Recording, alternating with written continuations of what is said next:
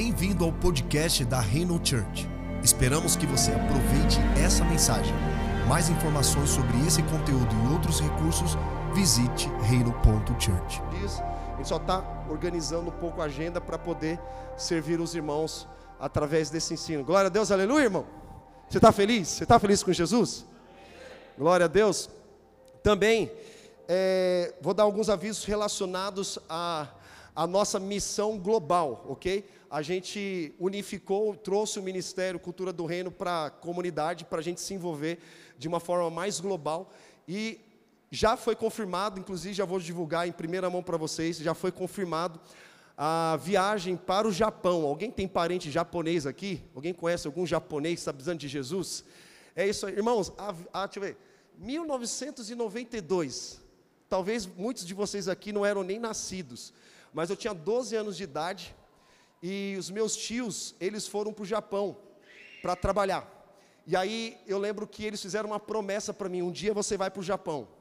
Um dia você vai para o Japão. Mas naquela época ninguém era crente nem nada, eu não entendi muito bem, porque eles eram tios muito próximos. E aí o Senhor confirmou uma viagem missionária para a igreja, junto com cultura, para o Japão em janeiro de 2024. Posso ouvir um glória a Deus? E aí passaram-se muitos anos, me tornei um discípulo de Jesus, para a honra e glória do Senhor, e está se cumprindo uma palavra que foi liberada há muitos anos atrás, para nós pregarmos para os japoneses, para a gente compartilhar com os japoneses aquilo que nós carregamos. Glória a Deus, aleluia. Então, irmão, janeiro de 2024, primeira semana de do, janeiro de 2024, a igreja, junto com o pessoal do Cultura, no caso somos nós também, né? A maioria, muita gente serve no Cultura. Nós vamos para o Japão, do outro lado do planeta, tá?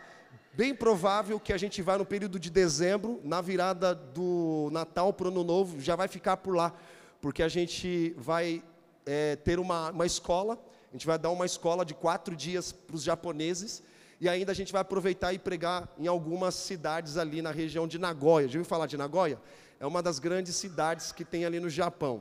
Então, se você deseja compartilhar aquilo que você carrega, né? Então já se prepare, tire o, o seu passaporte, porque em 2024 Deus vai nos impulsionar ainda mais. Já está impulsionado, a verdade é essa. Amém, irmãos? Mas não queira ser uma bênção lá fora se você não é uma bênção dentro da tua casa. Glória a Deus, posso ouvir um amém? Não adianta você falar, pastor, vou pregar o evangelho lá para os japoneses. Está pregando o evangelho para tua mãe, para teu pai, para teu irmão, teu cachorro, teu papagaio? Não, então não tem como, né, irmão? Não tem como, porque ninguém lá te conhece, né? E é fácil para a gente pregar o evangelho. Né? As pessoas conhecem a gente, nosso dia a dia, sabem o quanto nós somos chatos e tal. Mas com Jesus, a nossa vida se torna cada vez mais doce. Glória a Deus. Amém? Vocês estão aqui, gente? Em julho, em julho desse ano, desse ano já, julho desse ano, é, é bem provável que a gente vá para Recife servir a base do Nick Bilman, um parceiro, amigo nosso. A gente tem um privilégio de chamar ele de amigo, porque é um cara muito próximo mesmo. Em julho de 2023 desse ano, a gente vai para lá para ficar pelo menos uns, umas duas semanas para servir a base dele. A base chama-se é, Shores of Grace, Margem da Graça. E qual é o propósito dessa base? Resgatar crianças, principalmente meninas que estão em vulnerabilidade social e sexual. Imagine você, se você tem filho, uma criança de 10, 12 anos já se prostituindo. Se isso não inconforma o teu coração, irmão, você está desviado. Porque isso entristece o coração de Deus, entristece o nosso coração. Isso precisa gerar o quê? Um inconformismo, ou seja, uma sede por justiça. E nós vamos ali servir a base junto com eles. Estamos só aguardando alguns detalhes para a gente poder oficializar e fazer os preparativos para ir para lá. Em julho do ano que vem, repete comigo, julho do ano que vem, nós vamos para Moçambique. Alguém já foi para a África aqui? Não, ninguém, nem eu fui para a África. Mas em julho de 2024 nós vamos servir a base do Íris, que são parceiros nossos de muitos anos também. E lá a gente também vai estabelecer uma escola e também vamos sair para algumas cidades para é, fazer evangelismo. Então, por isso que eu estou falando, tire o passaporte de vocês, irmão, porque a gente vai ter voos muito maiores do que a gente está acostumado. Não você está achando que Deus só está olhando para Taboão da Serra. Deus está olhando para as nações, irmão. Deus está olhando para as nações. E Deus tem nos impulsionado para esse, esse lugar. A gente falou, inclusive, ontem, no nosso treinamento, que existe a igreja local, que somos nós, que nos reunimos aqui em Taboão da Serra, com evangelismo, discipulado, com pequenos grupos, com culto e tudo mais. Porém, a gente não pode se esquecer da movimentação de Deus sobre, sobre a terra. Ou seja, a gente age localmente, mas a nossa mente está no globo. A gente está olhando para aquilo que Deus está fazendo nas nações. E a nossa igreja é uma igreja missionária, amém, irmãos? Nós somos uma igreja missionária. Você que é um discípulo de Jesus, você é um missionário. Teve uma pessoa que me perguntou, pastor, como que eu faço? É, eu quero fazer um curso para ser missionário. Eu falei, pelo amor de Deus, irmão, quanto tempo de igreja você tem? 20 anos. Você não entendeu que você é um missionário de Jesus? Em qualquer lugar onde você estiver, você carrega uma mensagem para pregar. Então você já é um missionário. Amém? Então esse é o propósito. Aí outra. Em setembro, já em setembro de 2024, também está se abrindo uma porta para a gente ir para a Europa. Alguém já foi para a Europa aqui? Ninguém? Ah, é. Um pessoal chique aqui, né? Foi para França. França. Foi para onde lá na Europa? Alemanha, né? Amsterdã. Amsterdã. Eu tive a oportunidade de ficar um dia só em Roma ali para visitar o, uns trem ali. Só foi um dia, só para tirar um gostinho. Mas em setembro também a gente está se organizando para poder também servir e cumprir o ID de Jesus lá na Europa. Não sei se você sabe, talvez você pense, nossa, Europa é um lugar muito rico, mas é o lugar mais cético, mais ateu que existe na face da terra, irmãos. Eles precisam receber o que os brasileiros carregam. Sabe o significado do nome brasileiro? Repete comigo, aquele que carrega a brasa. Fala assim, eu sou brasileiro e eu carrego a brasa. Amém, irmãos? Glória a Deus. Agora, uma, uma outra viagem, agora é uma, via, é um, uma missão barra turismo, porque ninguém é de ferro, nós somos filhos de Deus também, amém, irmãos? Já está confirmado a viagem para Israel. Inclusive, já mandei para o Nico, falei, Nico, já fala lá com a Andréia, já para reservar a tua. Em outubro de 2024, é no período da festa dos tabernáculos. Já está confirmado, irmão, vai ser do dia 18 a 25 de outubro a nossa viagem para Israel. Então você pode entrar lá no site, inclusive mandamos lá no WhatsApp da igreja, a gente vai começar a divulgar muito nas redes sociais agora, que o site é caravanas.culturadoreino.org e lá você pode entrar e preencher lá o seu nome, seu e-mail, seu WhatsApp, que a Andrea, que é da Lael Tour, ela vai falar com você para facilitar o pagamento, tá? Você pode parcelar em três vezes, olha que benção. Você pode pagar a primeira de manhã, a segunda de tarde e a terceira de noite. Glória a Deus, aleluia. Amém, irmãos? Vocês estão felizes ainda? Glória a Deus. Então se organiza, irmão, porque Deus está nos impulsionando ainda mais na questão do cumprimento do ID. Então, não fique aí vivendo a sua vida como se não houvesse amanhã. Existe um amanhã e esse amanhã chama-se Jesus. E ele está voltando. Enquanto ele não vem, vamos viver todas as promessas que ele tem reservado para nós. Amém? Glória a Deus. Bom, é isso. Fique acompanhando as redes sociais da igreja. Você pode acompanhar lá no Instagram, Igreja Reino, que lá você sempre vai ver informações, postagens da nossa movimentação. Amém? Glória a Deus. Bom, eu quero falar com vocês hoje a respeito do começo. Ah, ah o pessoal está balançando ali, ó. as irmãs ali estão balançando. Gente, para não esquecer, quem nos visita aqui pela primeira vez hoje? Levanta a mão. Glória a Deus, irmãos, por gentileza, aplauda a vida desses queridos aí, sejam bem-vindos. Glória a Deus. As irmãs Sara e a Ariane vai entregar para vocês um formulário, por gentileza, preencha com os dados de vocês, e-mail e o número do WhatsApp, e depois devolvem para elas para que a igreja eh, se conecte com você, mande mensagens, mande o número do Pix para você fazer uma oferta também. Mas é, o objetivo é para a gente se conectar, tá bom? E vai ser um privilégio servir a sua casa e servir a sua família. Glória a Deus. Irmãos, nesta noite eu tenho uma mensagem para compartilhar com vocês, que essa mensagem chama-se Começo, ou melhor, o fim é melhor do que o começo. Repete comigo, o fim é melhor do que o começo. Agora fala para o teu irmão do teu lado, o fim é melhor do que começo. Glória a Deus. Abre comigo lá em, em Eclesiastes. Eclesiastes, capítulo 7.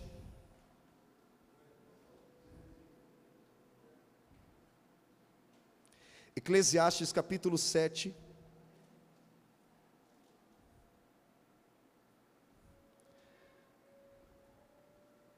Verso, verso 8. Eclesiastes 7, verso 8. Todos acharam? Todos acharam? Sim? Agora fecha os teus olhos, coloca a mão no teu coração. Vamos orar para o Senhor falar conosco. Senhor Jesus, muito obrigado por esta noite. Mais uma vez, nós te damos toda a honra, toda a glória a Ti, Jesus. Eu peço, Deus, pela vida dos meus irmãos, pela minha vida, que o Senhor me use para transmitir com unção, com sabedoria a tua palavra, Deus, para que haja entendimento, que o Senhor libere sobre nós um espírito de sabedoria e de revelação da tua palavra. Jesus, eu peço mais uma vez que o Senhor abra os olhos do nosso coração para nós vermos o Senhor, para nós recebermos a tua palavra nesta noite. Que o coração de cada um aqui, Deus, seja como uma terra fértil para absorver a água do teu espírito que está sendo derramada nesses últimos dias. Assim eu oro e te agradeço, no nome de Jesus. Amém. Amém. O texto diz o seguinte, irmão, Eclesiastes, Eclesiastes 7, 8. O fim das coisas é melhor que o seu início, e o paciente é melhor que o orgulhoso. Olha que interessante, é um paradoxo. O fim das coisas é melhor do que o começo. Quantos aqui tiveram experiências de terminar uma faculdade aqui? Levanta a mão. Glória a Deus. Qual é a sensação que você tem? Uf, alívio. Não é verdade? Você fala, meu Deus, misericórdia, parece que não ia terminar nunca essa faculdade. Você entrega o TCC e você fala, estou livre. Né? É um sentimento de realização, não é isso? Quando você recebe um trabalho e você conclui esse trabalho, é aquele, aquela sensação de dever cumprido, não é verdade? Então percebe que sempre, a Bíblia já fala claramente que o fim é melhor do que o começo. Sabe por quê, irmão? Muita gente começa, todo mundo começa alguma coisa. Todo mundo começa um empreendimento, todo mundo começa a ler a Bíblia, né? Todo mundo começa a orar, todo mundo começa a jejuar, todo mundo começa a trabalhar, todo mundo começa a se relacionar, mas não dá continuidade. Percebe? Então todo mundo começa algo, mas poucas pessoas de fato concluem o que foi colocado para ela. Mas por que isso acontece? Porque geralmente, irmãos, as pessoas estão mais interessadas no resultado do que no fruto. Existe uma grande diferença entre resultado. A, a, o coaching trabalha muito com essa questão de resultado.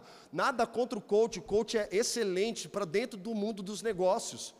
Para uma performance, melhorar o seu trabalho, melhorar a performance do funcionário dentro do ambiente é, de negócio, de trabalho. Não funciona para a igreja, porque Jesus não chama os performáticos, Jesus chama os problemáticos, aleluia! Jesus chama os problemáticos, irmãos. Deus usa as coisas loucas deste mundo para confundir as sábias. Então tem muita gente que começa algo, mas não termina, porque ela está mais interessada no resultado do que no fruto. O fruto diz respeito a uma vida com Jesus. Porque você pode ter um bom plano, você pode ter um bom planejamento, você pode ter uma visão estratégica, irmão, mas se você não tiver o essencial, que nós vamos falar aqui, que é o propósito, a sua vida entra num limbo. Percebe? Então, assim, a gente vai aprender aqui por que então Deus está nos ensinando sobre que o fim, o fim das coisas é melhor do que o início. Olha que interessante, quando eu estava meditando essa palavra, o Senhor me levou até Marcos 10. Marcos 10 fala de um, um, jovem rico, ou seja, um cara que tinha dinheiro. Mas antes de Marcos 10, sabe o que acontece? Os discípulos proíbem as crianças de chegarem até Jesus.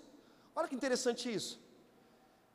E Jesus fala: deixem vir as crianças, porque o reino de Deus pertence a elas.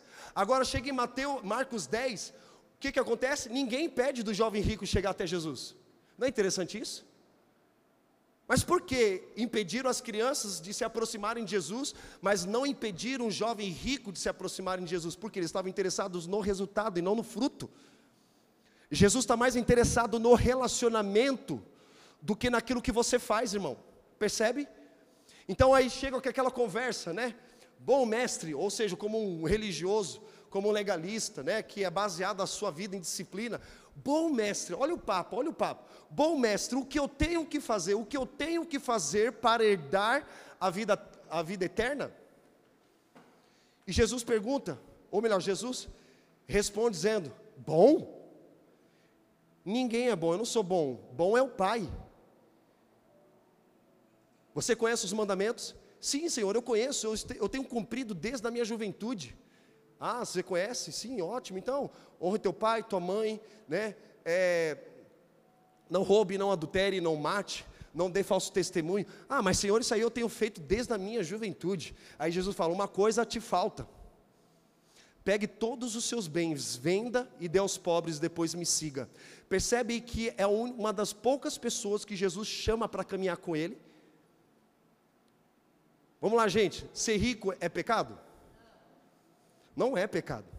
O pecado é a riqueza ter o seu coração. O pecado é os bens, as riquezas terrenas ter o seu coração, porque você, ao invés de governar as riquezas terrenas, são as riquezas terrenas que vão governar a sua jornada. Então percebe que ele estava bar, barganhando com Jesus. O que eu tenho que fazer para herdar a vida eterna? É a minha disciplina? O que, que eu preciso? É a minha disciplina, a minha performance ou o meu dinheiro? O que, que, é melhor para você, Jesus? Era basicamente isso. E Jesus confronta ele.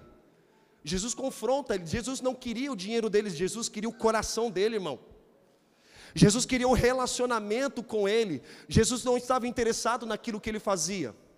Porque acontece, muitas pessoas procuram a gente e falam assim: Nossa, pastor, eu sei fazer isso, eu sei fazer aquilo outro, eu sei tirar foto, eu sei filmar, eu sei isso, eu sei aquilo. Não, mas, cara, é, eu não quero saber o que você faz, eu quero saber sobre o seu coração.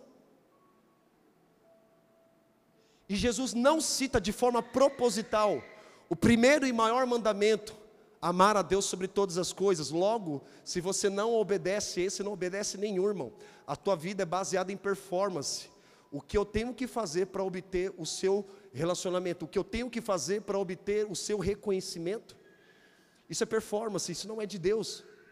Então ali você vê que Jesus fala: bom nem o próprio Jesus disse que ele era bom, irmão. Imagina você falando, não, eu sou bom. Quando alguém fala assim, ah, eu sou uma pessoa boa, não faço mal para ninguém, não roubo, não mato, não adultero, né? Eu sou uma pessoa boa. Vai conversar com alguém, o cara acha que a bondade dele está atrelada ao que ele faz, ou o que ele não faz.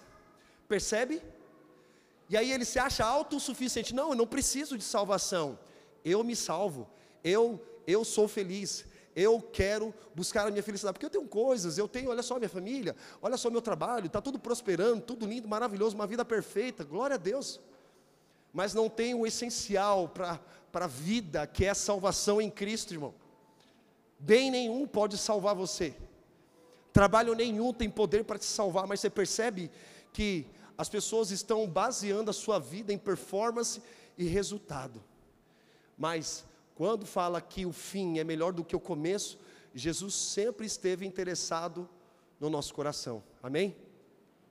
E nós vamos construir aqui esse entendimento. Primeiro entendimento, que é uma pergunta básica. Você sabia que tanto na filosofia, na antropologia, existem cinco perguntas que são as cinco principais perguntas que o ser humano precisa responder, precisa de resposta. Se você não tiver essas respostas muito claras, irmão, você está literalmente perdido na tua jornada. E a primeira pergunta, que ela é básica, é: quem eu sou? Quem você é? Por exemplo, Jesus pergunta, lá em Mateus 16, 11, aos discípulos: Quem dizem que eu sou? Aí os discípulos respondem: Não, estão dizendo que é um dos profetas, o João Batista, Jeremias. Imagina você ser comparado com um desses profetas, irmãos. Não, não é uma bênção? Você fala: Caraca, meus. Cara me chamou parecido com o profeta João Batista. Ótimo. Só que aí Jesus, ele não pergunta porque ele estava em dúvida com relação à sua identidade. Ele pergunta para saber o que as pessoas pensavam a respeito dele. E aí Jesus volta e faz uma outra pergunta: Quem eu sou para vocês? E aí Simão responde: Tu és o Cristo, filho do Deus Altíssimo. E Jesus responde: Dissestes bem, Simão Barjonas, porque não foi carne e sangue que te revelou, mas meu Pai que está nos céus. Por isso te digo que tu és Pedro, e sobre esta pedra edificarei a minha igreja, e as portas do inferno não prevalecerão contra ela. Percebe? Jesus tinha claro a sua identidade de quem ele era. E quando você se olha no espelho, como eu já fiz muitas vezes, nos meus tempos de inconstância, tempos de crises de identidade, crises existenciais, eu me olhava no espelho e falava, cara, quem que você é? Quem que você pensa que você é? E muitas vezes nós buscamos a resposta para quem nós somos em pessoas. Não, talvez aquela pessoa vai dizer quem eu sou. Eu vou me relacionar com ela, ou até mesmo vou pedir ela em casamento, porque aí sim, aí eu vou entender quem eu sou. Ou seja, as pessoas começam a buscar em lugares errados, aonde na verdade ela deveria buscar em Cristo. Não é por isso que Paulo ele diz: "Eu considero todas as coisas como esterco para ter que ganhar o conhecimento de Cristo e ser achado nele". Percebe, irmão, que ele está dizendo o seguinte, cara, todo, a sabedoria humana é lindo, maravilhoso, mas comparada a conhecer a Cristo, é nada. Então ele, ele focou a vida dele em descobrir quem ele é em Cristo. Vamos lá, gente, ser autêntico é muito bom? Sim ou não? Ser autêntico é muito bom, mas não significa que você ser autêntico que de fato você tem um relacionamento com Jesus. Tem muita gente autêntica, mas que não tem relacionamento com Jesus, não é parecida com Jesus, é parecido com outras coisas, mas não com Jesus. Então as pessoas vivem procurando saber quem elas são em coisas e até mesmo em pessoas. Então isso é o ser humano perdido, literalmente perdido, não sabe quem ele é. Vocês estão aqui comigo? Então Jesus, ele sabe claramente quem ele é. Quando Jesus começa o ministério dele, lá em Mateus capítulo 4, fala que quando ele foi ser batizado por João Batista, os céus se abriram e ouviu-se uma voz dos céus dizendo: Tu és o meu filho amado, e eu tenho prazer em ti. Olha que poderoso. E o Espírito Santo então vem sobre Jesus e envia Jesus para o deserto.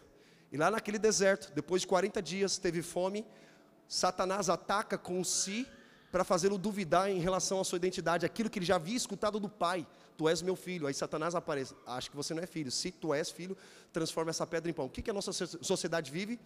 Ela vive fazendo coisas para serem aceitas. Elas vivem co fazendo coisas para serem reconhecidas. Irmãos, a rede social está aí para provar isso.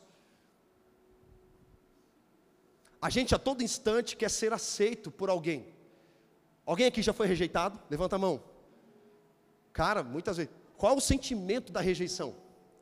Você ser rejeitado por alguém que você está apaixonado, não é verdade? A gente fica apaixonado. Alguém vai lá e te rejeita e fala assim, cara, não, não vai dar não. Aquele sentimento de amargura vem no seu coração, de rejeição, que você se considera não tão bom o suficiente para aquela pessoa. Irmãos, muitas vezes essa rejeição foi um livramento na tua vida. Amém? Então, assim, entenda que muitas coisas que acontecem na tua jornada pode ter, foi um livramento na tua vida, irmão. Eu lembro com 18 anos de idade, uma pessoa terminou comigo, eu fiquei mal, cara, mal. Aí depois passou um tempo, eu falei, meu, por que ela está chorando? Está chorando por quê? A pessoa terminou comigo. Mal sabe ela que perdeu um homem de Deus para a vida dela. Problema dela. Vou continuar minha jornada. Percebe? Então, assim, Paulo ele fala em Efésios capítulo 2 que nós fomos aceitos, fomos adotados por Jesus e fomos abençoados nas regiões celestiais. Irmão, a cura para sua orfandade está na sua na adoção de Deus com relação a você. Ele te aceitou do jeito que você está. E não do jeito que você é. Porque nos nossos cultos é muito comum, né, a gente chegar no final, muitas vezes, a gente perguntar, quem quer entregar sua vida para Jesus? O irmão levanta a mão, vem aqui na frente, os irmãos abraçam, né, você é um filho amado, aí chora, aquele chororô, né, é lindo, maravilhoso, você, está, você entende que você está sendo aceito do jeito que você está e não do jeito que você é, porque nos relacionamentos, é comum as pessoas falarem o seguinte, não, você tem que me aceitar do jeito que eu sou, se você não me aceitar do jeito que eu sou, então, cara, pega o teu rumo, pega as tuas trouxas e vai embora. Mas eu sou assim, se quiser se relaciona comigo, eu sou assim. Essa pessoa vai mudar na vida? Nunca. Porque os relacionamentos dela é baseado no, no, ego dela. Ou seja, vocês têm que me aceitar do jeito que eu sou. Irmão, se alguém te aceitar do jeito que você é, você está lascado. Você nunca vai ser transformado na tua vida. Só que o Evangelho diz respeito a um Evangelho de transformação, amém? Repete comigo, o Evangelho é um Evangelho de transformação. Ou seja, quando nós nos entregamos à salvação em Cristo, irmão, vai exigir o que de nós? Renúncia. Renúncia do seu eu. As pessoas estão com o ego inflamado, percebe? Muitas pessoas estão interessadas naquilo que o pregador vai falar para ela, para deixar ela, né? Deixar ela com o ego inflamado, encher, encher a bola dela e dizer o quanto ela é, ela é incrível, o quanto ela é maravilhosa, o quanto ela é extraordinária, né? O quanto você pode, o que você consegue. Você não consegue nada, irmão. Você pode até conseguir com um bom planejamento, um bom método, mas sem Cristo, a sua vida se torna um limbo, se torna um nada. Você vai chegar até o final da tua vida, você vai olhar, cara, o que, que eu fiz da minha vida? Quem você é? E olha que interessante, quando Jesus conversa com Simão, o nome dele antes era Simão, e por ele ter tido a revelação de Jesus como Cristo de Deus encarnado, acessível e revelado, sabe o que acontece? Jesus diz: E tu és Pedro. Percebe? Quando ele entende que Jesus é o Cristo de Deus encarnado, acessível e revelado, Jesus diz para Simão: E tu és Pedro. Agora você entende quem eu sou. Aí sim você vai entender que eu edifico a minha igreja. Essa, essa ideia, irmão, de que a, a, Pedro é a coluna da igreja é uma grande mentira, porque a igreja não é firmada sobre homens, a igreja é firmada sobre a rocha que é Cristo. Nós somos apenas o fragmento dessa rocha. Jesus ainda nos chama para participarmos desse empreendimento, dizendo: Cara, eu não preciso de você. Mas mesmo assim, eu quero te chamar para você cumprir com a missão de construir um reino inabalável. Porque muitas vezes você se acha a, a última bolachinha do pacote, né? As pessoas têm que girar em torno de você para satisfazer você, como um garçom. Quem já assistiu o, o Maluco no Pedaço? Pedaço? Melhor série para mim, irmão. Incrível. Pode ser para você aquela lá do, da família lá, como chama? Que passava no, na Record? Eu, patroa, cara, fica no chinelo para mim. O Maluco no Pedaço é muito engraçado. Tem um personagem lá chamado Jeffrey. Quem lembra do Jeffrey? O que, que o Jeffrey é? Ele é o mordomo da casa, não é verdade? Só que ele não é o dono da casa. O dono da casa é o tio Phil. Não é verdade? E aí o que acontece? Ele está ali, irmão, para servir. O Jeffrey está ali sobre a responsabilidade dele para servir as pessoas. Então você precisa entender quem você é em Deus, e não quem você é no outro, e não quem você é no seu trabalho, quem você é naquilo que você faz, quem você é em Deus. Amém? Posso ouvir um amém? Glória a Deus. Segundo ponto, irmão, que você precisa entender: de onde você veio. Alguns acreditam que vieram do Big Bang da explosão, né? Mas quem fez a explosão? Você pode acreditar no evolucionismo, mas quem fez a explosão? Alguém teve que apertar o botão ali, cara, para acontecer o trem todo. Eu acredito num pouco do evolucionismo, mas o meu, nosso pensamento é criacionismo. Existe um criador de todas as coisas. E tudo que Deus criou, formou e fez, Ele disse: é bom, isso é muito bom. Muito bom.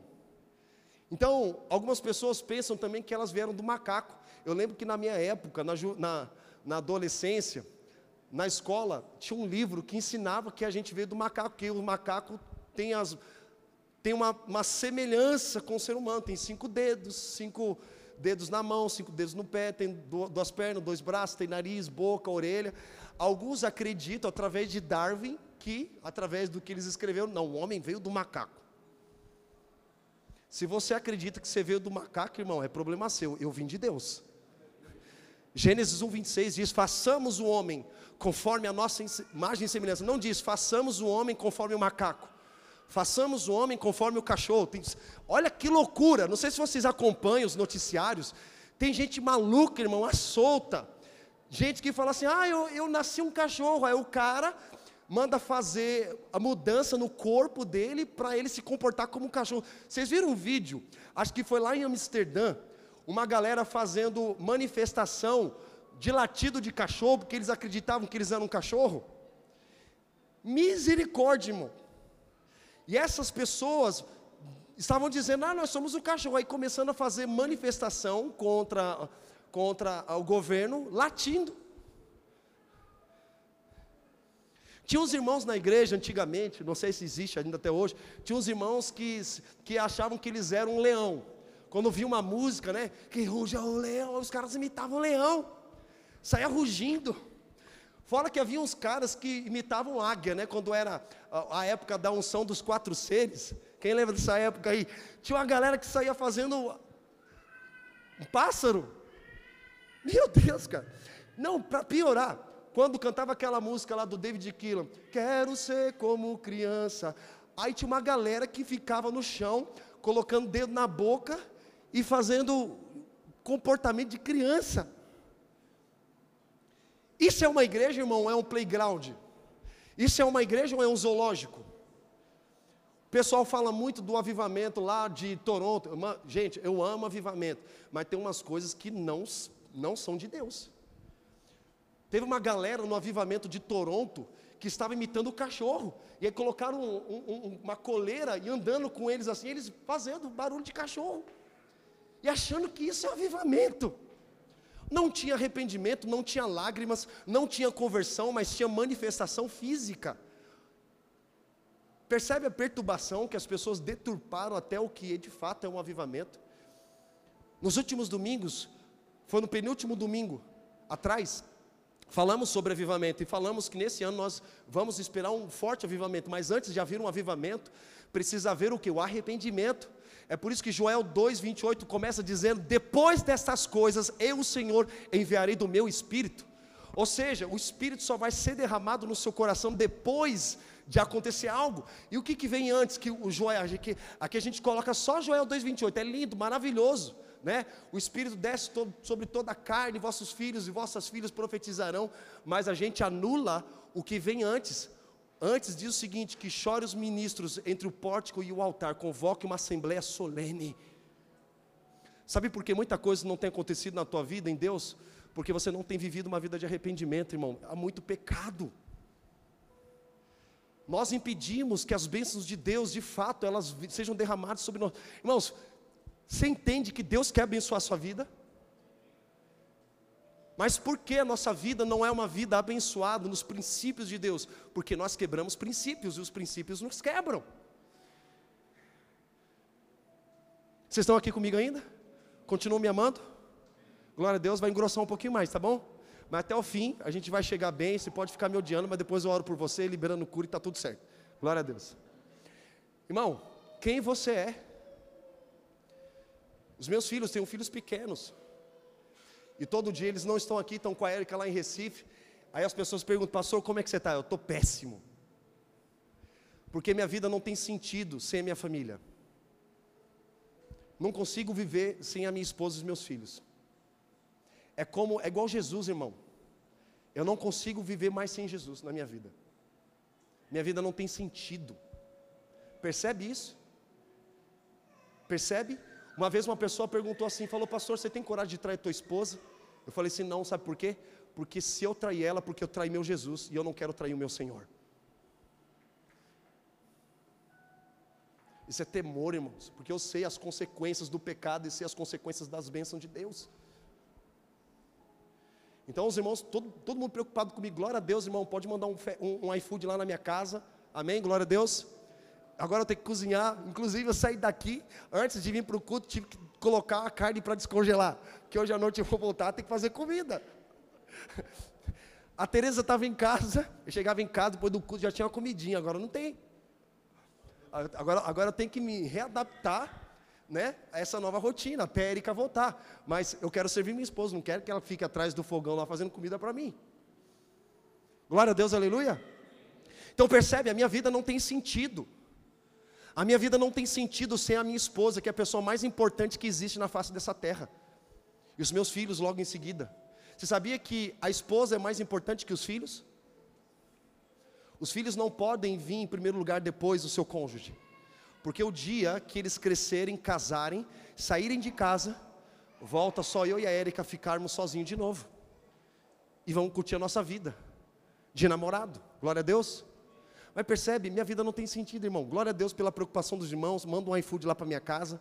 Tá bom? Os irmãos foram lá em casa ontem, levaram um, um suquiá para mim. Delicioso, pedi só um, um, um, Como chama lá? Ai, meu Deus, sai. É, é, não, não, foi um trem lá que eu pedi, levaram. Eu falei, rapaz, eu só pedi um trenzinho, mas mandaram um trenzão. Glória a Deus, ficamos conversando, comendo. Mas eu lembrei, ixi, acabou a comida, amanhã eu vou ter que cozinhar. Mas minha vida não tem sentido, irmão. Não tem sentido sem minha esposa e meus filhos. Assim como não tem sentido a minha vida sem Cristo. Não tem mais. Como nós cantamos aqui, quem já pisou no Santo dos Santos em outro lugar não sabe viver. Não sabe, irmão. Você quer pecar, mas você não consegue. É o que a gente até brinca, né? No nosso meio. Cara, você vai, pode ir para o mundão, irmão. Já sei a consequência. Só que você não me interpretem mal. Você não vai pecar gostoso.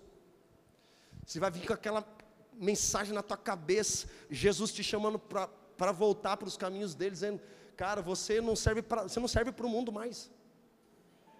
Você não serve mais para o mundo, você é meu, você é propriedade exclusiva, povo adquirido, nação santa. É esse temor que eu tenho no meu coração, irmão. E esse temor que gera em nós, ele precisa ser liberado sobre vocês, para que vocês liberem sobre os outros. Existe um temor santo da parte de Deus, porque eu sei quem eu sou. Segundo ponto, de onde você veio? Você não veio do macaco, você não veio da meba, muito menos da explosão do Big Bang. Você veio de Deus. Façamos o homem conforme a nossa imagem e semelhança.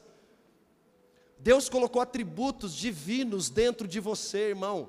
Te fez a imagem dele. Você pode pecar, você pode fazer o que for, mas você não deixará de ser a imagem e semelhança de Deus. Quando você peca, você corrompe a imagem de Deus, você pode até distorcer, mas você nunca deixará de ser a imagem e semelhança de Deus. Nunca deixará de ser.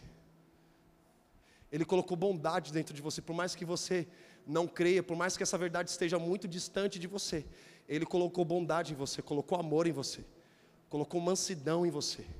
Na verdade, a vida de Cristo veio para restaurar todas as coisas, inclusive a nossa identidade, quem nós somos nele.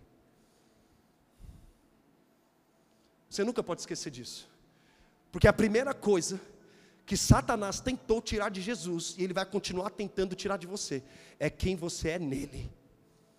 Você foi selado, você foi marcado. Não tem como você mais voltar a ser quem você era antes, irmão. Sempre vai vir um incômodo santo da parte de Deus na sua vida dizendo: Cara, não é para você estar tá aqui, não era para você estar tá nesse relacionamento, não é para você fazer isso. Vai vir um incômodo santo no nosso coração, e eu tenho orado por isso. A gente tem jejuado, desde o começo do ano, Deus, um reavivamento espiritual sobre a igreja. Eu sei quem eu sou e sei de onde eu vim, irmão. Eu vim de Deus. Você foi criado para ser a imagem e semelhança dele.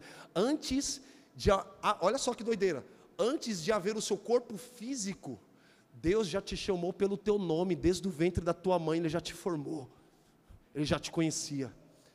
Porque quando nós lemos que o fim é melhor do que o começo, porque Deus, antes de criá-lo, já sabia qual seria o seu fim. Qual é o seu fim?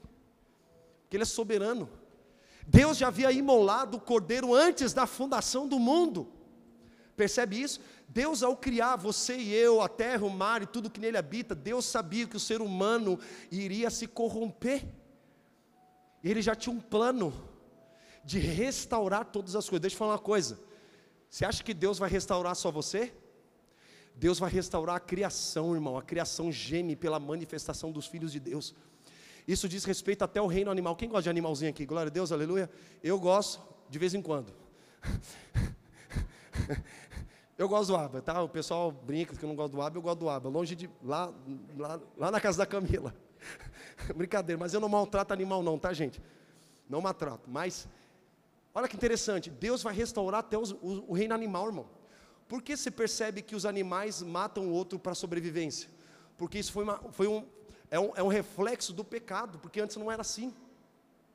Toda promessa para quem ama avivamento, presta atenção Toda promessa para quem ama avivamento é que o cordeiro se deitará com o leopardo e o cabrito, e a criança pegará na serpente e não fará mal nem dano algum. Percebe isso?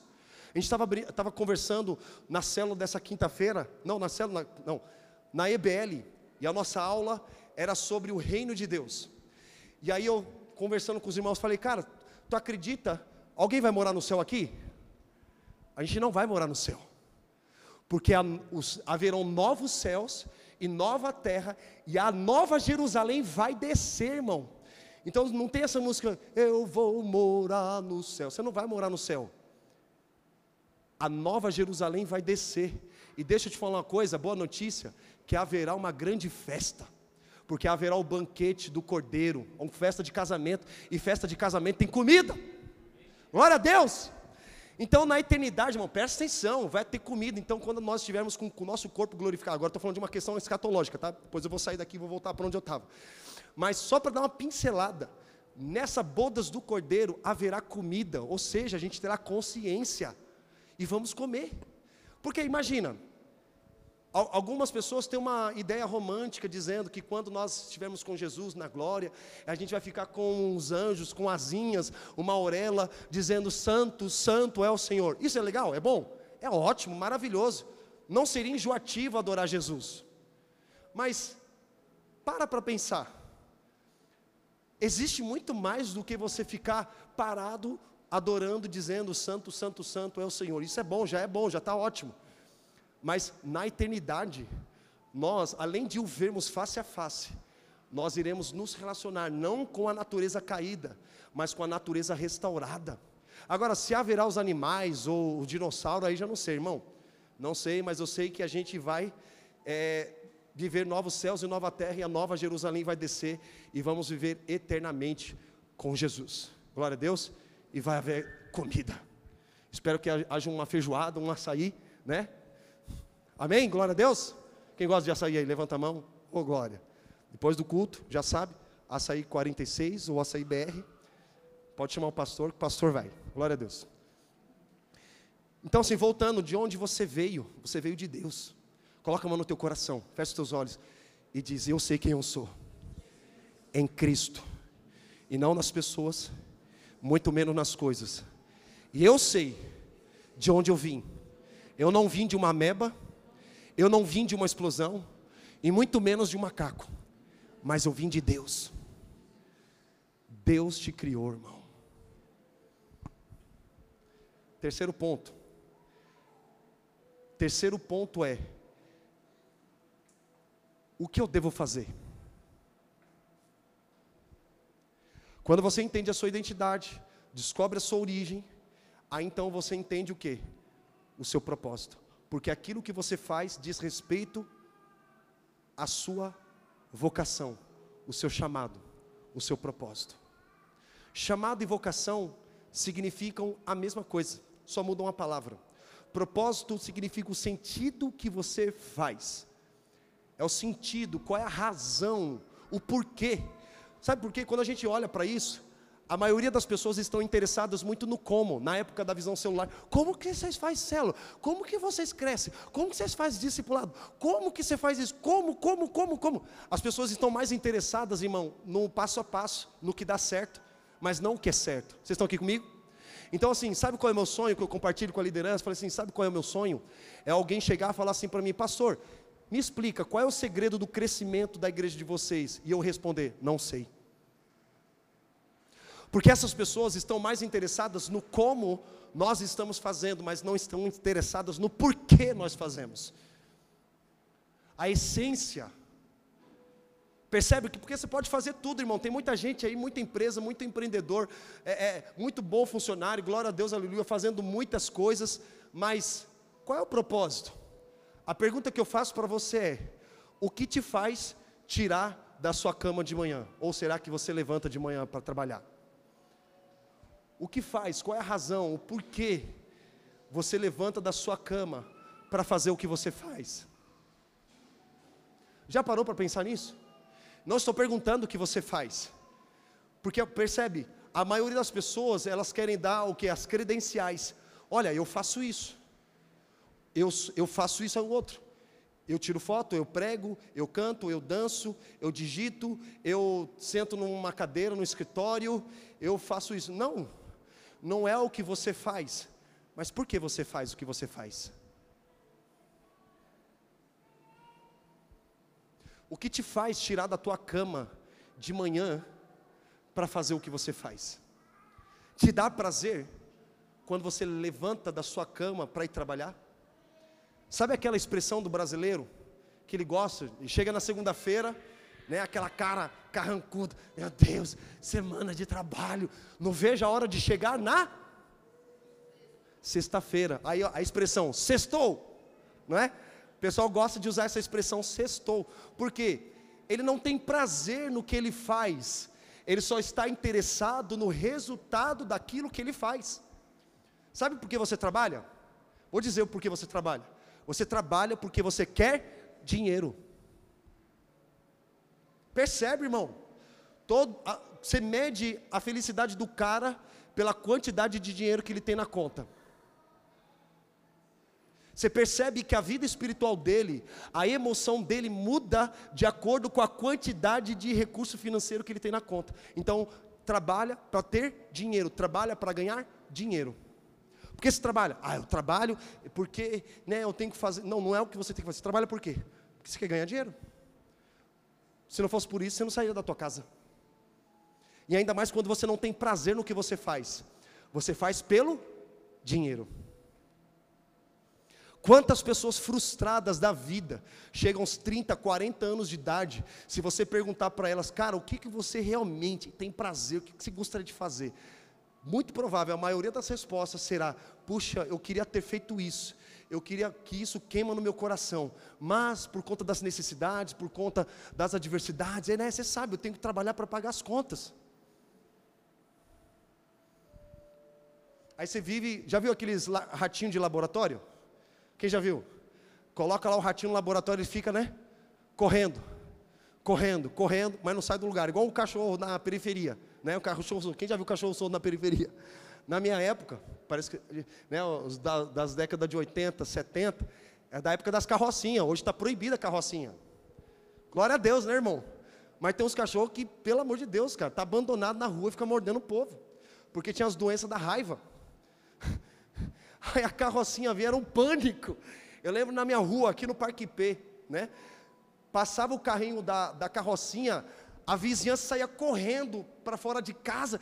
Meu Deus, pega o Scooby, pega lá o Atila, pega lá fulano, traz, tira ele de lá. A carrocinha vinha, os caras vinham com chicote, os caras eram bom de laço, meu. Quem lembra disso? Os da década de 90 não sabem o que, que é, meu amigo. Não sabem o que é ser raiz. A gente estava até brincando aí, lá, na, lá na não foi? Que Campo Limpo, Capão Redondo, a nossa região, tá bom da serra, era barro, mato e pé de pato. Todo dia que você levantava tinha um, um presunto ali estendido. Todo dia, era uma cena cotidiana, normal. E a gente ah, tratava isso com uma normalidade. Aí a gente perguntava: quem morreu hoje? E era o famoso jornal Notícias Populares. Quem lembra disso? Meu Deus, cara. Notícias Populares. Sai lá no, e a capa dos Notícias Populares, se for, se, hoje não, não, não, pode, não pode estampar isso, porque era só tragédia. E é assim, era escancarado, os caras mostravam mesmo a tragédia. E aparecia sempre Campo Limpo, Capão Redondo, Taboão da Serra. Taboão da Serra era desovo de corpo que matava no Campo Limpo, no Capão e jogava lá no, no. Quando foram fazer o shopping Tabuão, passaram com o trator e tiraram vários corpos lá, cara, porque os caras tiraram, jogavam, desovavam lá. Percebe? Então, assim, meu Deus, cara, que na, na nossa época, estava falando da carrocinha, não sei nem por que entrei nesse assunto, mas vamos lá. Era uma loucura, cara, uma loucura. Então, voltando ao terceiro ponto. Por que você faz o que você faz? O que você deve fazer? Eu me formei em comunicação. E eu pensei, nossa, vou abrir uma agência. Eu vou fazer isso, vou ganhar muito dinheiro e tal. Tu não acha que eu lido com isso até hoje? Toda hora me vejo pegando, dizendo, cara, vou, vou fazer isso, vou ganhar muito dinheiro. Aí depois o Espírito Santo me faz lembrar qual é o meu propósito. Eu poderia muito bem fazer o que eu gostaria de fazer, mas não é sobre o que eu gosto de fazer, mas é sobre o que Deus quer que eu faça. Percebe, irmão? Porque quando você entende quem você é, entende a sua origem, o seu propósito, a sua vida não está baseada nos teus gostos particulares, mas está baseada na vontade de Deus para a sua vida. Todas as vezes, irmão, eu lido direto, pô, agora eu vou fazer isso. Aí de repente o Espírito Santo fala assim: você pode até ganhar muito dinheiro, Robert, eu sei que você tem capacidade para isso. Minha mãe fala sobre isso. A mãe fala tudo que é bom do filho, né? Meu filho é lindo, maravilhoso, criativo, toda mãe. O cara pode estar na cadeia, mas fala: meu filho é bom. Ele só escorregou na vida. Mas a gente ouve das pessoas falando, né? Cara, você é inteligente, você é criativo, você fala bem, você faz isso muito bem. Aí às vezes me pega e fala, é, realmente, acho que vou ganhar dinheiro mesmo. Mas aí depois eu paro e penso, cara, eu não nasci para isso. Aí depois o Espírito Santo fala assim: ei, olha de onde você veio, quem você é e qual é o seu chamado. Você pode fazer o que você quer, mas não se trata do que você quer fazer, mas se trata do que eu quero que você faça. Aí eu volto para o propósito. Percebe? A gente toda hora a gente está tentando é, é, flertar com as nossas vontades. Toda hora a gente está flertando ali, porque a gente quer um caminho fácil, a gente quer um caminho lucrativo, a gente quer um caminho cômodo, a gente quer um caminho fácil sempre, irmão. Você não acha que eu penso, falo assim, meu Deus, vou abandonar essa igreja, deixar esses irmãos aí, só BO, só problema estou me desgastando emocionalmente, fisicamente e tal, tal. Quantas vezes, até você já pensou, ah, eu vou abandonar a fé, eu vou abandonar Jesus, vou abandonar aqueles irmãos chatos, eu vou abandonar isso, vou abandonar aquilo. Aí o cara fica falando, mas aí depois, aí vem o Espírito Santo dizendo: Ei, quem você é? De onde você veio? Qual é o seu chamado? Percebe isso? E aí o Espírito Santo me faz voltar para onde eu nunca deveria ter saído. Lembra daqueles dois homens a caminhos de Emaús? Sabe o que significa Emaús? Significa águas quentes. Quem já foi aqui para um resort de águas quentes? Levanta a mão. Eu nunca fui, pode me levar, em nome de Jesus. Mas eu já fui para Caldas Novas, mas nunca tive o privilégio de entrar nas águas quentes de Caldas Novas. Fui duas vezes. Os irmãos me chamam para pregar lá, mas não chamam para ir no resort. Eu falo, irmão, pelo amor de Deus, me leva para o resort com a minha família, com a minha creche. Eu, tá, eu dou uma pregadinha aí, mas eu quero ir no resort. Nas águas quentes, quero experimentar essa água quente. Águas quentes representa o quê? Relaxa. Quem já foi para uma sauna? Você fica lá. Não relaxa? Você passa o dia inteiro trabalhando, suando. Quem pega ônibus aqui?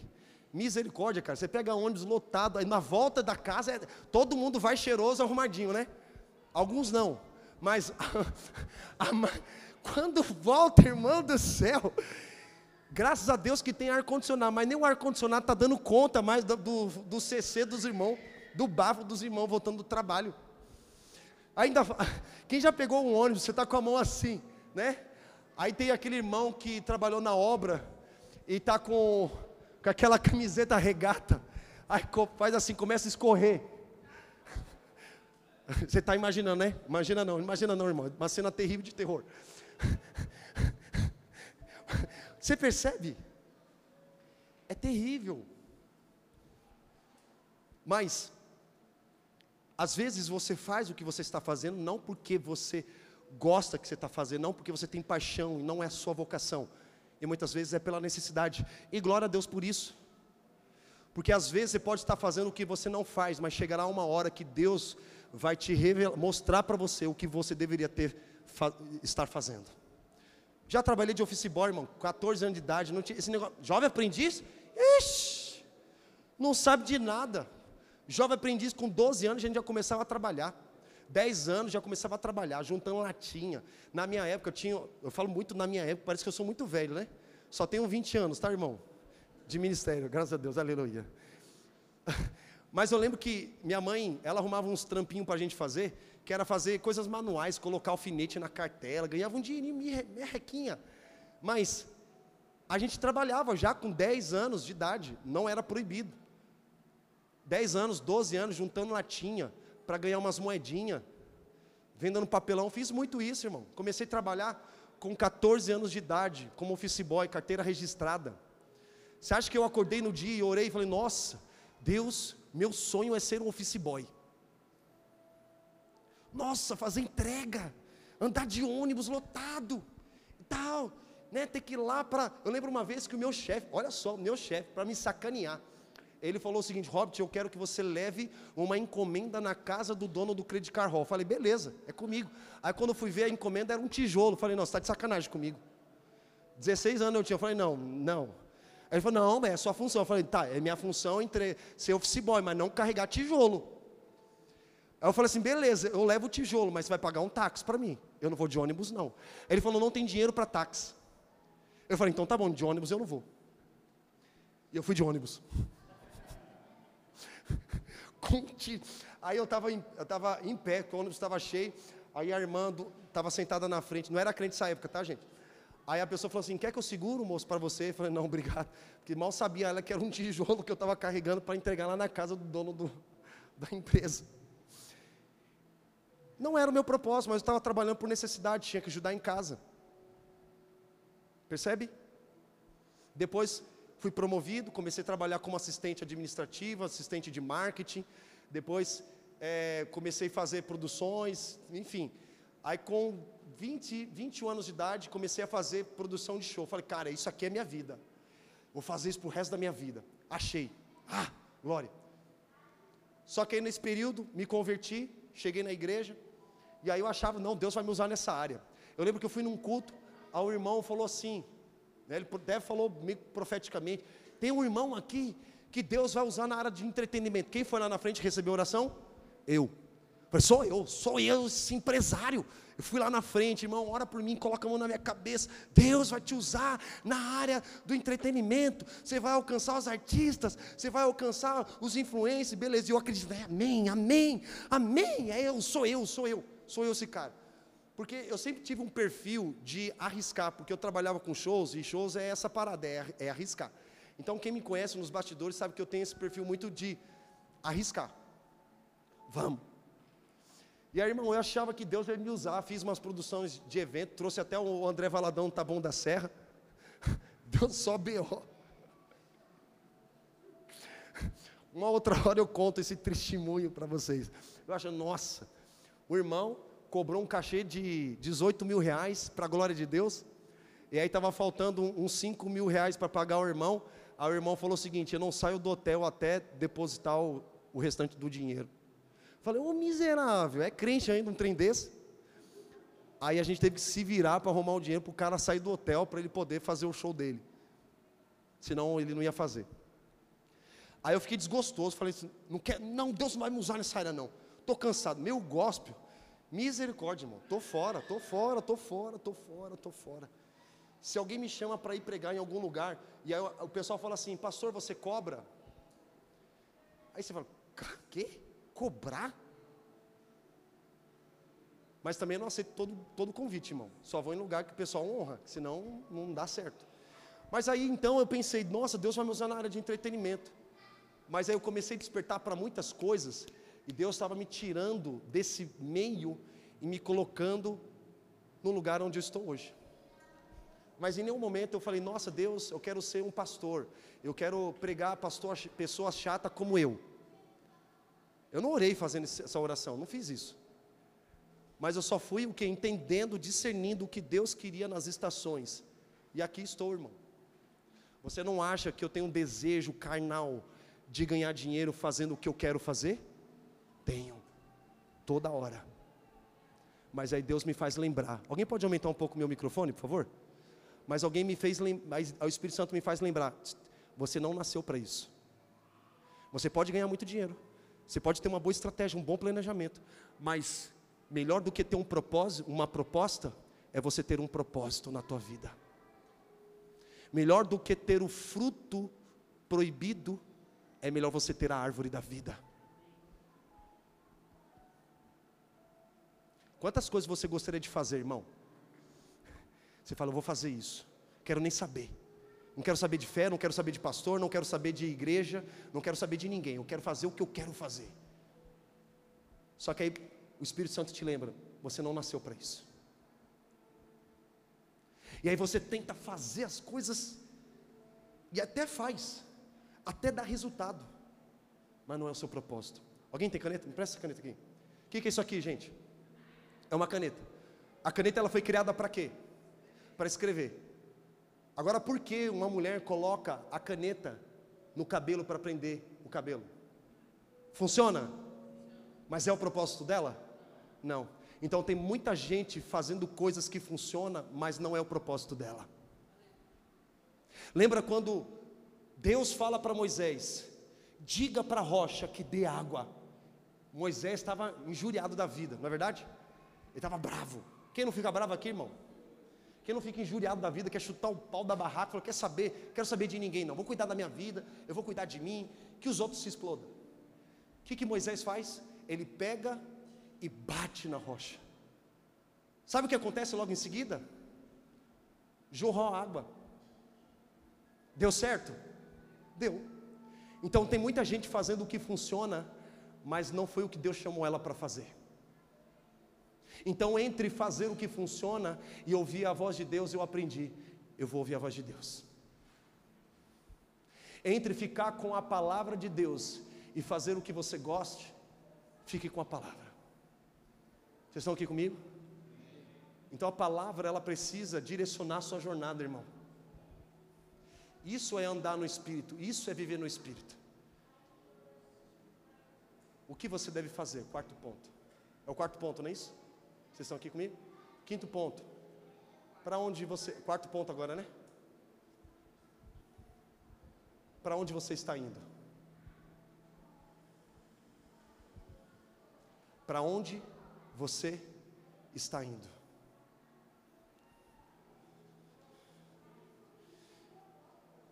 E sabe de uma coisa? Mulher, mulher gosta de homem que sabe para onde ele está indo. Às vezes ela não sabe nem para onde ela vai, mas quando ela tem um homem que tem uma visão, ela sabe exatamente que ele está indo para o lugar certo. Vocês estão aqui comigo?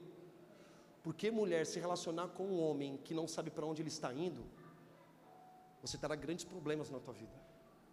Porque muito, um homem sem direção, ele leva a sua casa para destruição, irmão. Um pai, eu sou pai, e eu direciono a minha família eu direciono para onde ela vai. E se eu não ouvir a Deus, eu vou levar a minha família para um lugar que onde Deus não quer que, ela, que a minha família vá. Vocês estão aqui comigo? Então você precisa ter uma palavra, você precisa ter uma visão de Deus. E quando você tem uma visão, você tem uma palavra de Deus, você sabe para onde você está indo. Lembra de Abraão? Abraão e Ló, quem lembra de Abraão e Ló? O que, que acontece? Os pastores começam a brigar entre si. E aí Abraão chega para Ló e fala o seguinte: Ló, não dá mais para a gente conviver junto. É o seguinte, se você for para a esquerda, eu vou para a direita. Se você for para a direita, eu vou para a esquerda. Pode escolher. E Ló escolhe. Só que a direção que Ló escolhe, a Bíblia diz que ele olhou para uma região, para a direção, e parecia como a campina do Senhor. O que é a campina do Senhor? É, é o jardim do Éden, irmão. Imagina um lugar bonito, maravilhoso. Era o caminho de Emaús, águas quentes, confortável, você chega do trabalho cansado, vai tomar um banho quente, relaxado, você senta no sofá, você dorme, você apaga, você fica descansado. Sim ou não? Então imagina Deus, imagina Ló então dizendo, cara, aquele lugar é maravilhoso. E ele foi. Só que o lugar que parecia como a campina do Senhor, nada mais era do que Sodoma e Gomorra. Lugar de moralidade e sabe o que acontece com Sodoma e Gomorra? A gente falou um pouquinho no domingo passado. Houve fogo e enxofre da parte de Deus. E Abraão intercede pelo teu, pelo sobrinho. Porque imagina, ele só foi livre por causa da intercessão, por isso que você precisa interceder. E aí ele intercede dizendo: Senhor, se houver algum justo, o Senhor não destruirá. Não, não destruirá. Se houver um justo, mas não tinha um justo sequer. E através da intercessão de Abraão, Ló e sua família com, com exceção da, da esposa de Ló, se transformou numa estátua de sal, porque ela olhou para trás, porque ela queria viver a vida da imoralidade, se transformou numa estátua de sal. Ou seja, foi salva a família de Ló. Sabe o que a gente aprende com isso? Assim como Abraão, irmão, você precisa ter uma palavra, uma visão de Deus. Porque se você tem uma palavra, uma visão de Deus para qualquer lugar que você for, você será uma bênção. Vocês estão aqui comigo? Uma palavra, teve um irmão essa semana, quem está recebendo os devocionais que eu estou mandando? Mandei um devocional falando sobre falsos compromissos. Jesus diz sim, sim, não, não. Passou disso é procedência maligna. Não façam juramentos. Não, não se comprometa com algo que você não vai cumprir, irmão. Tem muita gente, brasileiro, ele é muito gogó. Tamo junto, é nós, qualquer coisa me liga. Lembra dos discípulos? Lembra de Pedro? Senhor, se for para morrer contigo, nós vamos morrer. E Jesus fala assim: Pedro, eu te conheço, Pedro. Você é muito gogó, você é muito fervoroso. Você é um brasileiro, né, Pedro? Né? Acho que você é brasileiro. Você é um cara que é, vamos para cima, yeah, né? Ouve muito palestra de coach. Uh, uh, uh, vamos, vamos, vamos. Aí eu fico bitolado da cabeça.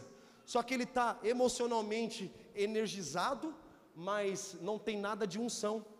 Aí eu estava lendo um livro, que eu gosto de ler livro, estava lendo um livro chamado Comece pelo Porquê. Alguém já leu esse livro? Muito legal, não é cristão, mas assim, tem muito princípio. Comece pelo porquê. Aí eles, cara, tá, o, o autor do livro estava ensinando, falando de duas personalidades. Bill Gates, quem conhece Bill Gates, fundador da Microsoft. Aí, Bill Gates, ele se aposenta. Aí no lugar do Bill Gates entrou um cara para comandar a empresa. E aí esse cara, ele é todo energético. Se você colocar no YouTube lá, presidente CEO da Microsoft, é não sei o que, Barrett. Aí eu coloquei, aí o cara, é, vamos. Tem alguém ligando? Eu, hein? Aí o cara todo energético, vamos, é, Microsoft, é, é. Tipo, alguém já foi em palestra de coach aqui? Né? Aí fica aquela, coloca a música, putz, putz, Aí todo mundo, ah, ah, ah. Aí o cara, aí fica energizado, né? Aí fica todo mundo empolgado, vamos, vamos, vamos, vamos. Aí esse cara, eu, vi, eu falei, não, é, é, é, brincadeira. Aí o cara lá da, da, Microsoft, yeah, gritando, é, vamos, vamos. Aplaudia, gritando, corria para lá e para cá, parecia um louco. Só que ele podia até energizar as pessoas, mas ele não inspirava as pessoas, ao contrário do Bill Gates. Já viu o Bill Gates dando entrevista? É um nerd, irmão, que não sabe nem falar direito. Ele lê, ele faz leitura dinâmica, ele lê pelo menos um livro por dia. Muito inteligente, mas ele é péssimo no relacionamento. Se divorciou da esposa recentemente, porque ele não sabe, ele não tem tato. Ele não é um cara assim é, que tem uma desenvoltura de comunicação. Mas ele era um cara que fazia diferença na Microsoft. Quem lembra lá do, do Steve Jobs? Steve Jobs fez a, Apple crescer. Quando tiraram o Steve Jobs, o que, que aconteceu com a Apple? Porque ele era o cara da empresa, ele tinha um DNA. E tem caras que não carregavam o mesmo DNA que ele. Então assim, tem muita gente empolgada, mas poucas pessoas convertidas, muita gente com, muita gente cheia de crença, mas sem fé, irmão. Então elas começam algo assim, não, vamos. Aí falando desse irmão, não, aquilo mexeu comigo. Aí ele falou o seguinte para mim, pastor, eu eu estou cansado eu vou sair da igreja. Aí no telefone, né? Eu vou sair da igreja. Falei, meu irmão, por quê? Não, você mandou um áudio lá, cara, aquilo mexeu comigo, pastor. Eu faço muito falsos compromissos, mas comprometi demais contigo e não cumpri nenhum deles. Aí deixei ele falando, falei, sério, irmão, sério. Então estou cansado, pastor, não quero mais. Não é pastor, não é igreja, sou eu, é dentro de mim. Falei, ah, então por isso em cima desse sentimento, está dizendo para mim que você vai sair da igreja. É isso mesmo? Irmão, quando é novo convertido, a gente até releva, né? Agora, quando é macaco velho de igreja, já está na caminhada com Jesus, é igual Jesus. Ele não vem dizendo, ó, oh, tadinho. Ele fala o seguinte: levanta e anda. Você não acha que por que Jesus não foi para o palácio destronar Herodes para sentar no, rei, no reino de Israel. E ele foi para o templo com um chicote. Porque antes de Deus resolver com a política, primeiro Deus resolve com a igreja. Sabe por que ainda nós não experimentamos um avivamento na nossa nação? Porque a gente quer mudar a política, quando na verdade Jesus quer mudar a igreja. Muitos de nós querem falar assim: não, vamos lá com o chicote, vamos lá para a política. Você viu a quebradeira que fizeram lá em Brasília? Pelo amor de Deus, gente. É uma vergonha, uma vergonha para nós brasileiros, uma vergonha. Não se conquista uma nação com armas, pedras e bombas. Lembra de Martin Luther King? Martin Luther King, ele poderia ter sido um péssimo pai, um péssimo marido, mas ele fez uma grande revolução através do que? Da pacificação. Que era um, um atributo deles, somos bem-aventurados são os pacificadores. Então, assim, para onde você está indo? Uns tempo atrás a gente estava compartilhando uma mensagem que era falando a respeito do Uber. Quem lembra do Uber, né? Primeira coisa que você precisa colocar quando você entra no Uber é o quê? A sua localização e não o seu destino. Porque se você não souber onde você está, você não saberá onde você vai chegar. Onde você quer chegar? Pastor, eu quero fazer isso e tal, mas por quê? Pastor, eu quero fazer aquilo, mas por que você quer fazer isso? Pastor, eu quero ser pastor, mas por que você quer ser pastor? Pastor, eu quero ser um empreendedor, mas por que você quer empreendedor? É para ganhar dinheiro? Aí um tempo atrás eu estava orando e aí de repente o Theo, meu de sete anos, ele falou assim, pai, por que você trabalha? Aí eu respondi, ué, trabalho para ganhar dinheiro, para pagar as contas. Aí beleza, chegou a noite, eu comecei a orar, fiquei refletindo nessa pergunta que o Theo é muito inteligente. Aí eu fiquei pensando, falei, nossa, mas que resposta mais miserável trabalhar para pagar canta? Porque eu sempre ouvia isso do meu pai, irmão. Sempre ouvia isso da minha mãe. Mãe, por que você trabalha? Para pagar as contas, filho. Pai, por que você trabalha? Para pagar as contas, meu filho. E há algum mal nisso de pagar conta? Não paga a conta para tu ver o que acontece, meu irmão. Não paga a conta de água, de luz, de telefone. Eles vão lá e. Não adianta o cara da Enel chegar lá na tua porta da tua casa, então, tem dois, duas contas atrasadas. Não, pera aí, moço, que eu vou pagar com oração. Pera aí, qual é o teu nome? Eu vou colocar, mandar lá para o pastor, colocar num ciclo de oração, nós vamos orar por você e está pago. A gente vai para a academia, aí tem uns irmãos que tira foto e faz o quê? Hoje está pago. Está pago. Quando vai, né? A, a gente já está uns quatro meses sem ir, né, Natan? Uns três meses pagando, mas não está indo. Mas vamos voltar em nome de Jesus. Mas aí você vê a galera indo lá para a academia, faz lá, aí, aí, gosta de mostrar, né? É, é, aí sua, mostra lá o músculo lá depois de, é, de fazer a atrofia no corpo, todas as veias saltando e tá, aquela coisa toda, aí escreve, tá pago. Aí a gente faz algumas coisas, tem que falar assim, não, tem que custar. Não é verdade? Não, tem que custar alguma coisa. Então, a gente não tem noção para onde a gente está indo, irmão. Agora imagine só uma mulher entrando em um relacionamento onde um, homem sabe onde ele vai, para onde ele vai. Conselho para você que vai casar: não se relacione com um homem que não sabe para onde ele vai. Tem que ter um senso de visão, direção. Eu estou indo para cá. Porque muitas vezes a mulher também não sabe para onde ela vai. Mas às vezes o homem não, não sabe para onde vai. Tudo bem, mas aí Deus dá a direção: vem para cá, vem por aqui. Aí voltando a falar daquele irmão, e eu lá conversando com ele, falei assim: irmão, deixa eu falar uma coisa para você. E, e, você pode tomar a decisão que você quiser, eu não posso te impedir. Você quer sair da igreja? Eu não posso fazer nada, porque a vida é sua, você não é propriedade minha, você não é exclusivo meu, não, você não é ovelha minha, você é ovelha de Jesus. Eu não sou teu dono, seu dono é Jesus, cara. Mas essa decisão que você está querendo tomar é porque você quer ou porque Deus te deu uma palavra? Aí ele travou. Aí eu falei o seguinte: sabe por que você está assim? Porque você não tem renúncia na tua vida. Você trabalha muito, irmão, é muito bom trabalhar. Glória a Deus pelo trabalho, amém, irmãos? Trabalho não é maldição, trabalho é bênção.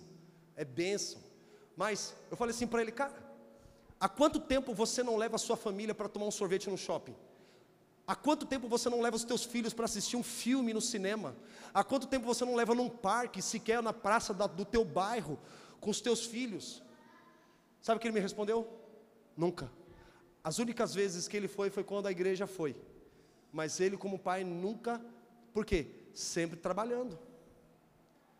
Eu falei, irmão, já era para você estar tá servindo a igreja, já era para você estar tá pregando, discipulando, sabe por quê? Você não está assim, é porque você está tão ocupado em fazer as tuas coisas, que você se esqueceu do propósito de Deus na tua vida. Existem prioridades, irmãos. Primeira prioridade, seu relacionamento com Deus. Segunda prioridade, o relacionamento com a tua família. Terceira prioridade é o seu trabalho. Quarta prioridade é igreja. Não adianta você falar assim para mim, eu amo a Deus, eu amo minha família, mas não está em comunhão com o corpo. Não tem vida fluindo. E pensa numa pessoa que você fala, caraca, meu, ele ia causar um estrago no inferno. Um cara assim, brutal. Mas não vai. Aí sabe o que aconteceu? Falei assim, precisa de renúncia, precisa renunciar, cara. Porque tem coisas que eu gostaria de fazer, eu não faço porque eu tenho um chamado, eu tenho um propósito de Deus. Eu gostaria de ganhar muito dinheiro, eu poderia fazer muitas coisas, mas eu não faço por quê? Porque Deus sempre me leva para o lugar de onde eu nunca deveria ter saído. Jerusalém. Porque os discípulos estavam indo para Emaús, porque eles já não tinham mais visão. Então, para qualquer caminho para eles servia.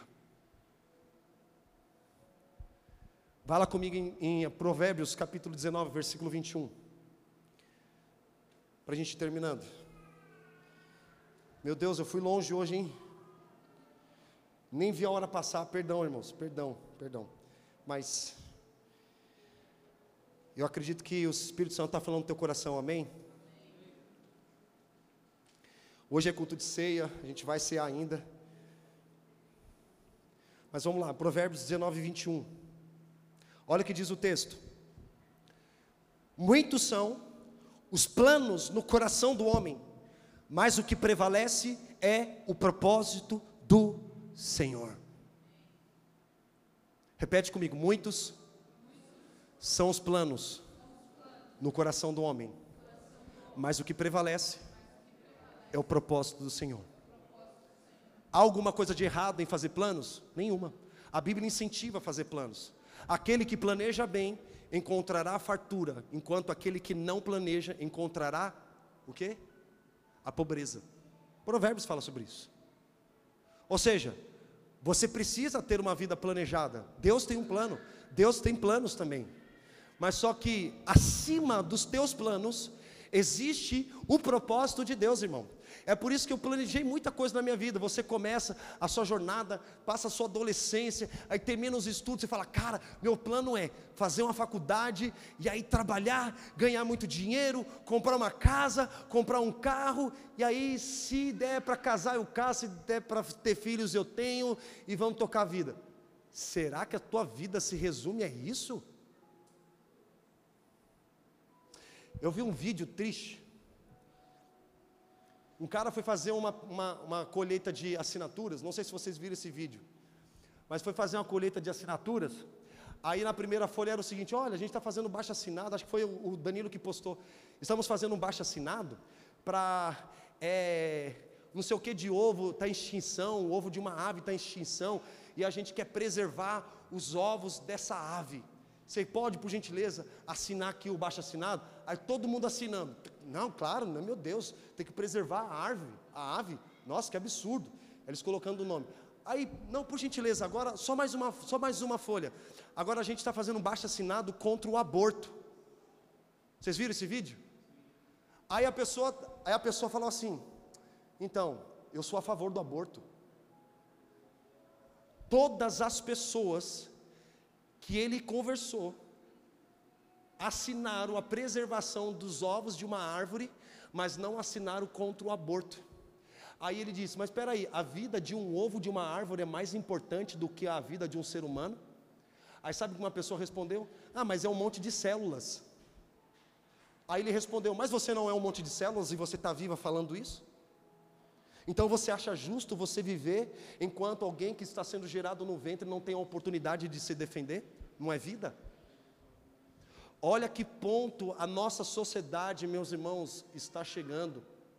Se isso não inconforma o teu coração com a justiça, contra o aborto, contra todos os males da sociedade, deixa eu te falar uma coisa: se você não bater de frente com Satanás, é muito provável que você esteja indo para o mesmo caminho. Isso é muito sério. Então o evangelho, ele preserva a vida, o evangelho, ele transforma a vida. O evangelho, ele salva vidas, o evangelho, ele cura. O evangelho, ele dá um novo sentido para a nossa jornada, irmãos. Eu não sei que, onde, em que parte que está, mas está na Bíblia, que diz o seguinte, que nós fomos criados, essa palavra criado no grego significa poema. Nós fomos criados para fazermos boas obras. Aí talvez você se pergunte: não, eu fui criado para fazer boa obra, eu vou fazer isso, eu vou fazer aquilo outro, eu vou fazer aquilo, mas é boas obras de Deus, não as tuas. Então a gente vira e mexe, a gente sempre está voltando para o que nós queremos fazer e não o que Deus deseja fazer. E quando você entra no tempo de Deus, no kairós de Deus, irmãos, a sua vida não é mais pautada no que você faz, mas no que Deus quer que você faça. Porque fazer coisa, a gente quer fazer muita coisa, irmão. Nossa, muita coisa. Mas será que a gente para para ouvir Deus? É isso que o Senhor quer que eu faça? É da tua vontade? Tem a ver com o meu propósito? Percebe? E quando você tem, entende as respostas, você tem as respostas para essas perguntas, você tem uma identidade. Você não apenas é um filho, mas você é filho de um pai, um criador, identidade, filho, criador, pai, que te dá um propósito. Você sabe o que você nasceu para fazer, e você sabe para onde você está indo. Isso é o sentido da vida. Porque a gente está passando uma época que tem muita ansiedade, muita gente preocupada, depressão, não estão tá, valorizando a vida. Porque não entende a resposta para essas perguntas. Mas o ser humano está correndo atrás dessas perguntas, mas no lugar errado. Elas estão sedentas por aquilo que você carrega. Elas estão sedentas para ouvir o que você tem para dizer, irmão, porque você, se você está aqui, é porque você tem sentido para a tua vida, você entende para onde você está indo, amém? Glória a Deus. Mas as pessoas lá fora não sabem. É por isso que Jesus te dá o ID, pregar o Evangelho e fazer discípulos de todas as nações. Eu falei para o pessoal na liderança ontem, no treinamento discipulado, eu falei o seguinte: você não pode deixar passar a tua vida sem que você fale de Jesus para alguém. Porque minha vida não tem sentido se eu não fale de Jesus, se eu não falar de Jesus para alguém um dia. Não tem. Nem que eu tenha que falar para um papagaio, para um cachorro, para o aba, para um gato. Mas eu vou falar. Sabe por quê? Queima dentro do meu coração isso. Isso precisa queimar dentro do coração também. E se isso, essas atrocidades que acontecem na sociedade, não deixar você inconformado, irmão, você precisa de um grande despertamento no teu coração. Amém? Deus está nos levando a um lugar muito profético, de bênçãos, de milagres, sinais e maravilhas. Mas a pergunta que ele faz para mim e para você hoje é: Você está disposto, disponível para viver o que eu tenho para você? E a mesma resposta que eu dei para aquele irmão: Você precisa renunciar e se arrepender dos teus pecados, para viver de fato o Evangelho de Jesus, que é poderoso, é poder de salvação para aqueles que creem. E nós estamos nesse caminho, amém, irmãos? A minha vida é gasta justamente para levar você para esse lugar. Só que eu não posso te obrigar, o Espírito Santo não te obriga, mas o Espírito Santo quer te convencer de que o caminho que você está indo não é o caminho que ele tem para você.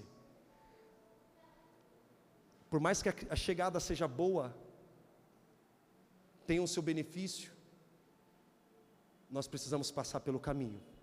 E o caminho é Jesus. E Ele está nos chamando. Entregue todos os seus caminhos a Ele, que Ele te dá um caminho.